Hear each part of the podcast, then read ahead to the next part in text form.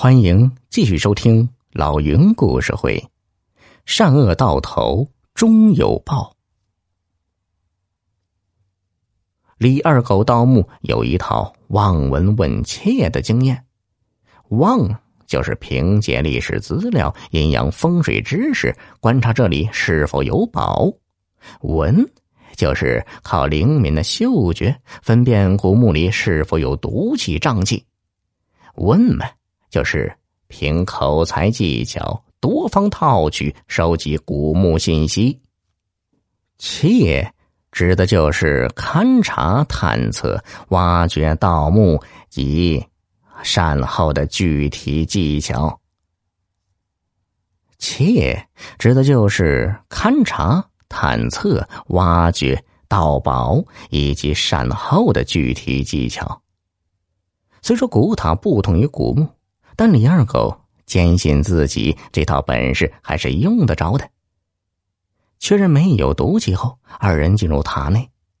李二狗点着松明，只见正前方莲花台上有一尊佛像。岳小六赶忙从包袱里掏出五根香，就着李二狗的松明点着，上在佛像前的香炉中，拉着李二狗跪在地上，双手合十。祈求佛爷恕罪。拜完，李二狗不耐烦的站起身，从包袱里掏出锤子，围着塔墙细密的敲击起来。此塔为八角十三级砖塔，塔墙足有二十多厚。他敲了一遍，没发现异常。李二狗又将底面敲了一遍，疑惑道：“这塔难道没有地宫？”算了，咱们还是先上塔顶吧。岳小六举着松明说：“等等，哥哥，咱们再查查佛像，看看有没有机关。”李二狗拿着锤子，围着佛像的莲花座细细敲了起来，还是没有发现异常。李二狗不甘心，又让岳小六踩着他肩上，继续在佛像身上搜索探敲。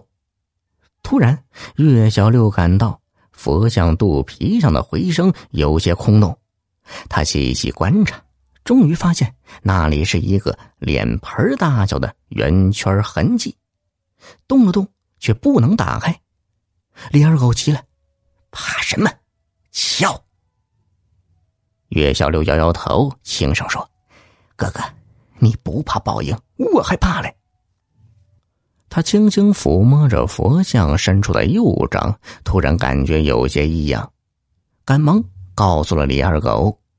李二狗让岳小六架起他观察，果然发现佛像手腕处有道细细的裂缝。他知道这肯定是机关了。他轻轻将佛像右掌往右一拧，同时一个燕子飞身，从岳小六肩上跳下。岳小六举着松明一看，随着吱扭一声，只见佛像肚皮往下张开一个圆圆的洞，接着嗖的一声，从里面射出一支箭来，直插到对面的塔墙上。李二狗若非及时跳下，定中箭身亡。二人擦了他头上的冷汗，李二狗又让岳小六架起他。查看佛像肚皮上的圆洞，只见洞口直径一尺左右，里面暗箱两尺见方，正中间放置一把装有弹簧的弩弓和一尊小玉佛，想必刚才的暗箭就是从这把弩弓自动射出的。那小玉佛身高约一尺，披着一块金黄色的丝绸。形态与外面石佛并无二致。李二狗是惊喜万分，小心翼翼的将玉佛取下，递给岳小六。岳小六举着松明，李二狗慢慢解开玉佛披的黄丝绸，只见玉佛光滑温润、晶莹剔透，知道这就是传说中的翡翠玉佛了。岳小六说：“此乃佛心有佛，但愿佛爷能饶恕我们，胆小鬼！李二狗一边嘲弄岳小六，一边用黄丝绸包裹玉佛。慢着，听众朋友，本集已播讲完毕，要多多评论哦。